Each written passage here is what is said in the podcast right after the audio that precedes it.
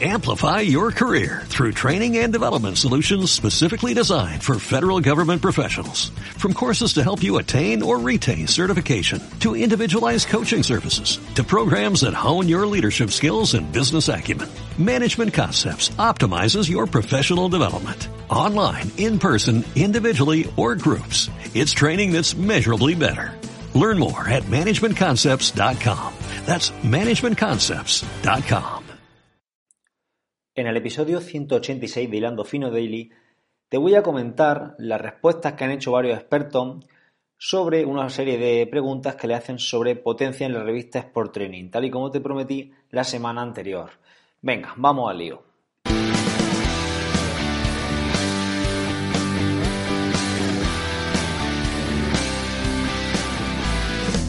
Buenos días, tardes o noches familia, bienvenido a este episodio 186 de Hilando Fino Daily, el lugar donde expreso todo aquello que se me va pasando por la cabeza sobre el deporte en general y el triatlón en particular.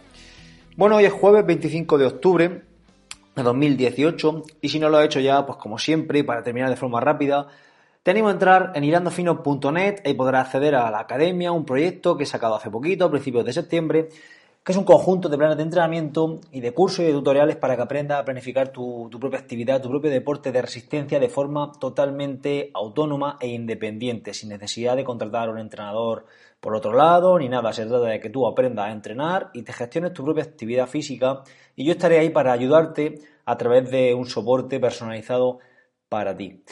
Bueno, em, vamos con el episodio de hoy. La semana pasada ya contesté las preguntas sobre unas preguntas sobre entrenamiento por potencia en ciclismo que las saqué de una entrevista que le hicieron a varios expertos en la revista Sport Training, una revista que os recomiendo muchísimo, puesto que yo creo que es la revista eh, relacionada con el triatlón y con los deportes de resistencia a nivel nacional que más calidad tiene. Más calidad en el sentido de que son artículos muy bien documentados, con expertos, no una revista de tipo mm, sensacionalista, como, a ver, sin sensacionalista entre comillas, ¿vale? Sin ánimo de ofender, como por ejemplo podría ser en su momento a lo mejor Finisher o otro tipo de revistas que hay a lo mejor como Ciclismo a Fondo, que son revistas que no van tan relacionadas con el rendimiento. Esta revista va son expertos que van escribiendo artículos relacionados con el rendimiento deportivo, con el entrenamiento, todo muy documentado y no y no va del rollo, a ver si me, explico, no es del tipo los 10 mejores ejercicios para mejorar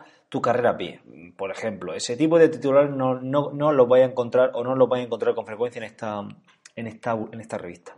Bueno, eh, no me quiero liar porque me da que, la, que, este episodio se va a hacer un poquitín largo, porque la verdad que la, entrevista a estos expertos es larga y, no quiero dejarme nada en el, tintero. Yo lo que voy a hacer va a ser eh, ir leyendo las preguntas y no voy a decir lo que eh, ha dicho cada uno de ellos, porque si no, bueno, directamente os recomiendo que le la entrevista entera porque está muy bien os voy a decir lo que a mí me ha llamado la atención, ¿vale? De todo eso, eh, que realmente no son muchas cosas, porque muchas cosas también las contesté yo y otras cosas pues son un poco obvias. Entonces, las cosas que yo he visto que pueden ser destacables de comentar, pues las he, sobresaltado para ir comentándolas aquí con todos vosotros. Bueno, eh, bueno, los expertos, porque no, para el que no escuchara el de la semana pasada, el, episodio fue el episodio, un momentito que lo mire, 182, eh, ¿vale? El episodio 182, preguntas y potencia en ciclismo del 19, eh, del 19 de, octubre, es el episodio. Por si queréis echarle un vistacillo, ahí yo lo que hice fue contestar eh, sin leerme la entrevista a cada una de estas preguntas, ¿vale? Y ahora vamos a ver lo que dicen los expertos. Los expertos son Yago Alcalde, Miguel Ángel Sáez, Jaime Menéndez de Bluarca y Roberto Cejuela. En aquel episodio dije quién eran cada uno. Bueno, la primera pregunta, vamos al lío. ¿Cuáles consideras que son las ventajas y desventajas de entrenar ciclismo por vatios respecto a otros parámetros de control? Bueno, pues aquí eh, lo que destaca la mayoría y sobre todo Yago Alcalde es que mejora la cuantificación de la carga, lejos de que sea un sistema más fiable y todos estos rollos, que todos lo sabemos que es así, pero que mejora la cuantificación, es decir, entrenando con potencia podemos cuantificar exactamente eh, lo que estamos haciendo. Al hilo de eso, también Jaime Menéndez comenta que se controla la carga mecánica de un modo objetivo y se evitan las malas distribuciones de, la energía disponible, bien sea por exceso o por defecto. Es decir, que nos va a regular para, para, no pasarnos de intensidad, pero también puede ser que nos quedemos cortos, ¿vale? Y, no dar todo lo que tenemos, todo lo que podemos dar en nuestra, en nuestra competición o en nuestro entrenamiento, ¿vale? Pues también me, me, ha parecido interesante de destacar. Em, por otro lado, en cuanto a desventajas, eh, Miguel Ángel Sáez eh, comenta el elevado precio. Eh, bueno, el elevado precio, yo creo que no, mm, bueno, tampoco quiero opinar, realmente, bueno, comenta el elevado precio, es que tampoco tengo por qué estar opinando, no quiero opinar de lo que, de lo que diga cada uno de ellos, ¿vale? Iba a decir que, por no dejar ya a la gente con la duda, de que creo que el elevado precio no debe de ser una excusa cuando nos gastamos mucho dinero en ruedas, en cambio electrónico y en historias que son totalmente secundarias, sobre todo el cambio electrónico, eh, y podemos gastarla en un potenciómetro que lo veo más interesante. Pero bueno, como digo, no quiero opinar, solo quiero eh, transmitiros lo que he leído, ¿vale? Luego, eh, Roberto Cejuela, como desventaja, em, o bueno, más que como desventaja, como apunta, dice que cada medidor tiene su propia calibración y no son comparables objetivamente los datos de diferentes marcas, es decir, que tenemos que fiarnos del nuestro y no estar comparándonos unos con otros. Bueno, la siguiente pregunta. A través del entrenamiento por vatios, ¿qué puntos fuertes y qué puntos débiles se pueden identificar tanto en ciclistas como en triatletas? ¿Vale? Bueno, pues Yago Alcalde eh, comenta que nos permite conocer si un ciclista destaca en esfuerzos cortos, eh, medios o más largos. Bueno, pues es lo que, un poquito lo que hablamos, que mm, con este, con sacar el perfil de. No, esta no es la pregunta, no, del perfil de potencia, perdón. Es qué puntos fuertes y qué puntos débiles se puede identificar. Pues con este, con estos dispositivos podemos saber en qué especialidad podría destacar un triatleta o un ciclista en cuestión, ¿vale?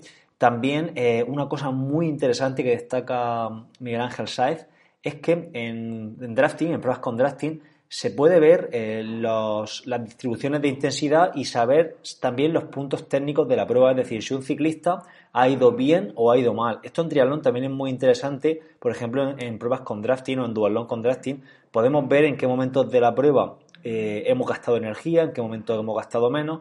Y sobre todo si tuviéramos la la gráfica de potencia de un compañero, pues podríamos, que ha ido con nosotros, evidentemente, podemos comparar en qué punto eh, hemos gastado nosotros más, porque íbamos tirando, porque íbamos más, expuestos al viento, o porque nos íbamos quedando, por ejemplo, en los conos, esto también es muy interesante, nos íbamos quedando en los conos en la parte trasera y entonces eh, nos, se, nos elevaba demasiado la potencia porque teníamos que, que luchar demasiado para volver a entrar al grupo, pues ese tipo de aspectos son muy interesantes.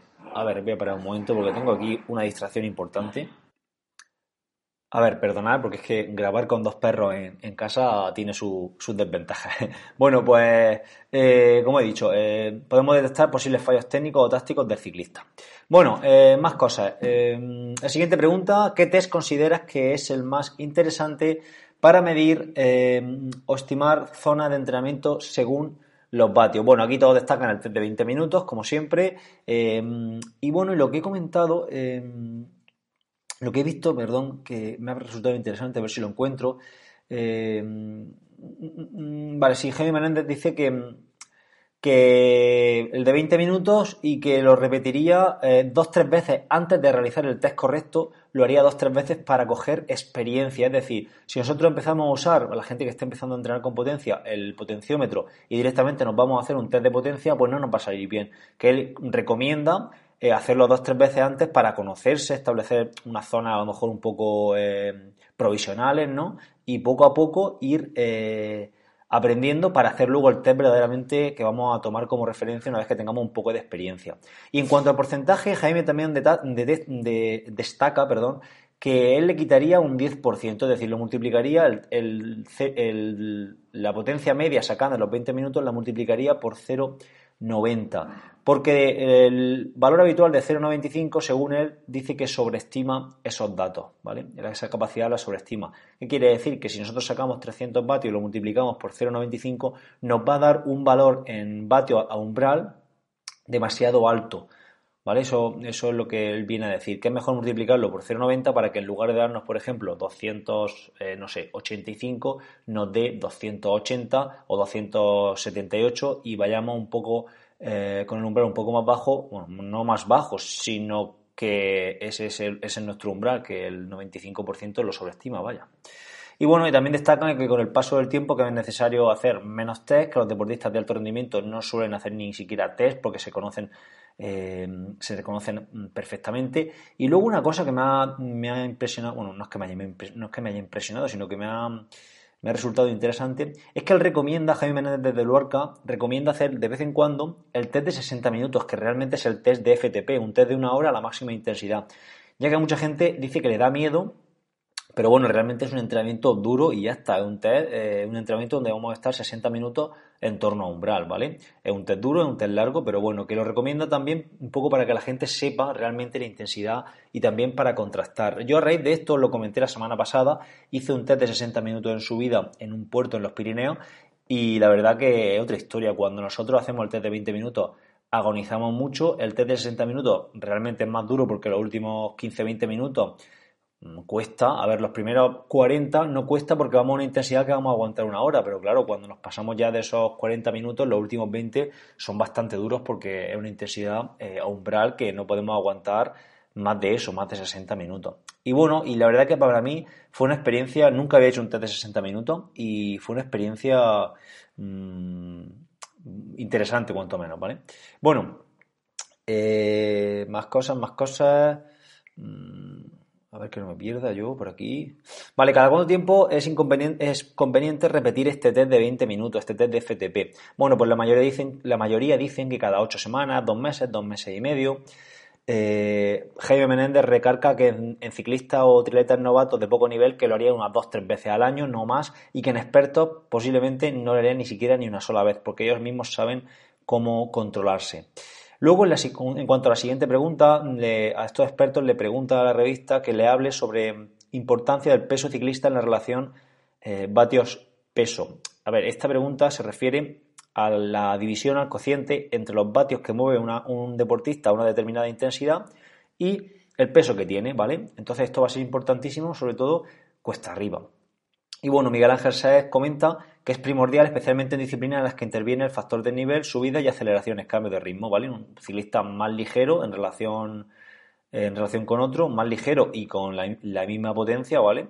Eh, pues se mueve mejor cuesta arriba y es acelerante. Y a ver, Jaime Menéndez, Menéndez de Luarca también destaca eh, un ejemplo que lo comento, dice un ciclista que mueva 200 vatios durante 60 minutos y pese 90 kilogramos tiene una, obtiene una velocidad, eh, una muy poca velocidad de esos 200 vatios. Mientras que una ciclista, una chica de 200 vatios, eh, mejor dicho, que mueva 200 vatios y de 45 kilogramos de peso, dice que compite sin problema en un pelotón internacional de ciclismo. Con lo cual, los mismos vatios a diferentes pesos, podemos ver, que es algo también bastante obvio, cómo se obtienen rendimientos diferentes.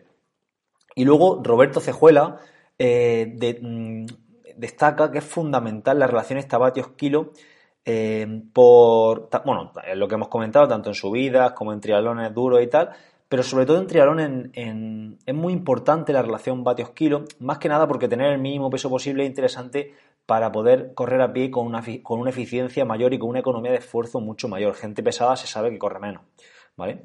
Eh, a ver, no quiero decir que cualquier persona que pese menos que vosotros vaya a correr más. Tampoco es así. Pero sí que por norma la gente más ligera, sobre todo en alto rendimiento, los que más corren son los más ligeros. Eh, podríamos hablar de cierta relación entre vatios y pulsaciones en la siguiente pregunta. Y bueno, en esta, de esta pregunta solo he destacado una respuesta de Yago Alcalde que dicen bueno, básicamente todos comentan lo que comenté yo la semana pasada, si queréis saberlo, lo miréis el episodio, pero Yago Alcalde apunta a que a ellos les gusta, a su grupo de entrenamiento les gusta hacer test rutinario a intensidades medias y relativamente bajas y comparar ¿no? los vatios que se mueven, por ejemplo, a 140 pulsaciones y los vatios que se mueven dentro de un tiempo a 140 pulsaciones. Pues mm, es un buen dato para ver la, eficiencia, ¿no? Cómo va evolucionando. Parece interesante, ¿no? Es algo que se puede ir implementando. Eh, luego, en cuanto a la curva eh, de potencia crítica y cómo se utiliza en la planificación del entrenamiento, pues Jaime, Jaime Menéndez destaca que la potencia crítica, eh, bueno, eh, esto ya lo hablamos también, mide la evolución de los vatios que movemos por unidad de tiempo a lo largo de una temporada, ¿no? Entonces también es, interesante ir, conociendo esto, según dice él, para, a ver, dice, un buen entrenamiento hace que la potencia sostenible en nuestra zona objetivo mejore durante la temporada. ¿Qué, qué quiere decir esto? Que si nuestra zona objetivo, por ejemplo, es la zona de tres horas o tres horas eh, y media, o nuestra zona 3, mejor dicho, o zona 2, para estar trabajando mucho tiempo, pues tenemos que ver eh, si esa zona va mejorando en nuestra curva de nuestra curva de potencia crítica. Si por ejemplo somos sprinter y lo que nos interesa es tener una buena, una buena velocidad, una buena potencia en torno a 10-15 segundos, pues tendremos que mirar esa parte de la curva de potencia crítica, ¿vale? Que cada persona tiene que mirar su parte de la curva crítica, de potencia crítica, perdón. Bueno, luego tu opinión sobre la estimación de vatios en los rodillos de entrenamiento. Bueno, pues aquí Miguel Ángel Saez destaca que si la estimación es estable, eh, es estable, es decir, si el desfase entre la medición real y la estimación del rodillo siempre es de la misma magnitud, pues que se puede admitir como una herramienta fiable. ¿Qué quiere decir esto? No es que sea eh, estable, se refiere a que siempre mide lo mismo, es decir, que la diferencia entre nuestro, nuestro rodillo de entre nuestro rodillo de nuestro rodillo que estima y, y nuestro potenciómetro de calle, si siempre es la misma diferencia, pues podremos llevar esa referencia del rodillo, ¿vale? En cambio, si cada vez mide diferente, pues no, eso, eso es de cajón. Y bueno, y luego Jaime, eh, en su línea de ser tajante, dice lo que estima no mide, hay muy buenos rodillos que miden, pero si mis pupilos me dicen que usan un estimador, directamente desestimo los datos que me dan. Pues ya está, ahí queda clara su opinión acerca de los rodillos que estiman los datos. Eh, yo tengo el Elite Turno, eh, y yo ese rodillo estima los datos, pero no le hago caso porque directamente ni lo he vinculado al, Garmin porque yo tengo el potenciómetro de pedales que me sirve también para me sirve para la bici, con lo cual eh, no tengo el buje trasero de la rueda que se quitaría en el rodillo este, ¿vale?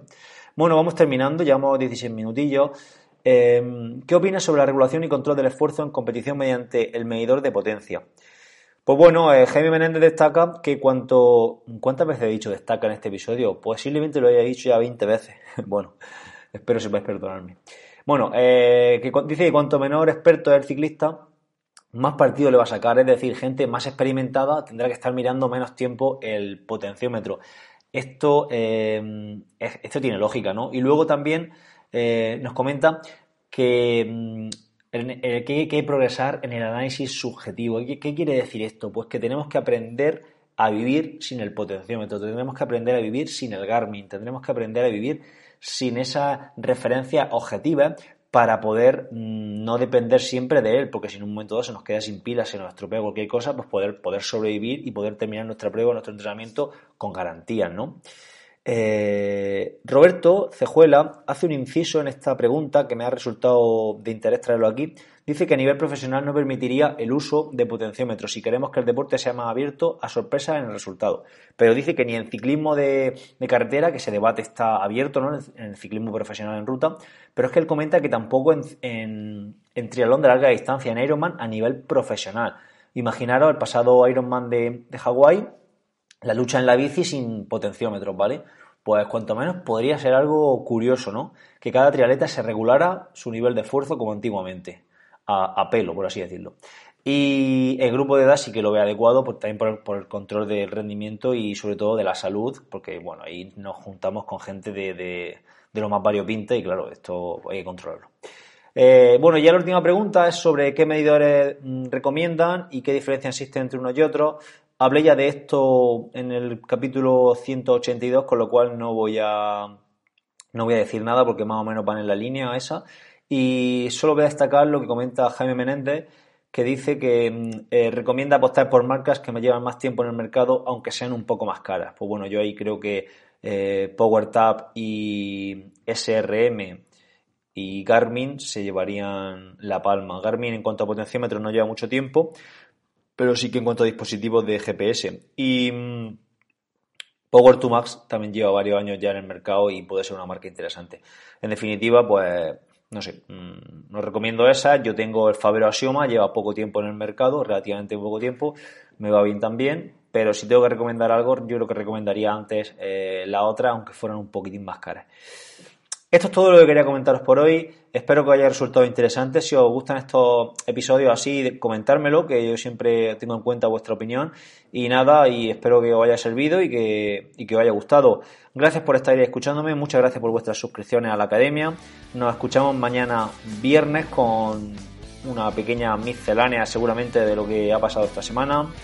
Hasta entonces, adiós.